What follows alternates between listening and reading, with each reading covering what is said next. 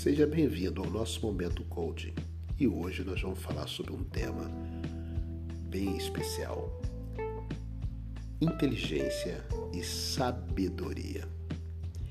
Eu dou o título desse, dessa fala de hoje, desse nosso momento de hoje, com essa declaração: A inteligência é natural, mas a sabedoria é comportamental. Que, que eu quero dizer com isso? Bem, vamos iniciar então olhando a questão do que vem a ser inteligência. Nós costumamos dizer que existem três tipos de inteligência. O primeiro deles é a inteligência racional, ou seja, a sua capacidade de interagir com a vida e tirar o melhor é, resultado daquilo que você faz através das suas decisões. Nisso você conecta com a dimensão de uma sabedoria racional, ou seja, eu tenho uma capacidade de decidir racionalmente e além de eu ter essa capacidade, eu me comporto tirando o melhor resultado. Então me comporto de forma sábia. Perceba que eu tenho a inteligência e tenho a sabedoria. A inteligência tendo a capacidade de e a sabedoria é eu agindo para buscar o melhor resultado utilizando essa capacidade. Então você viu as duas coisas no plano racional.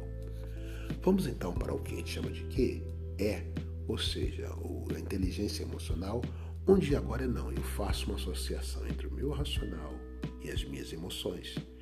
Ou seja, eu trabalho administrando as minhas emoções, sejam elas pessoais ou sejam nos relacionamentos com as pessoas e com a vida.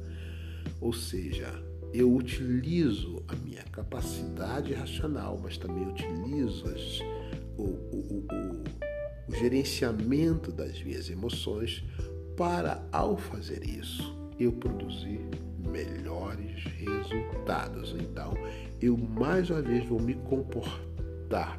Eu tenho essa capacidade de associação racional, essa capacidade emocional, mas agora eu vou aplicar isso olhando para os meus recursos e decidindo tirar o melhor resultado ou me comportando para tirar os melhores resultados, fazendo com que a minha essas minhas faculdades sejam empregadas da melhor forma. Então, de um lado eu tenho a inteligência, do outro lado eu tenho a sabedoria. Vamos ao terceiro nível. O terceiro nível é quando eu olho para um plano mais eterno. Eu não apenas vejo minha capacidade racional, não apenas encaro as minhas emoções, mas também eu encaro uma dimensão maior, que é uma dimensão de existência, uma dimensão de propósito, uma dimensão de vocação, aquela vocação que vai além de olhar e realizar algo, mas algo que me faz conectar com a minha missão de vida.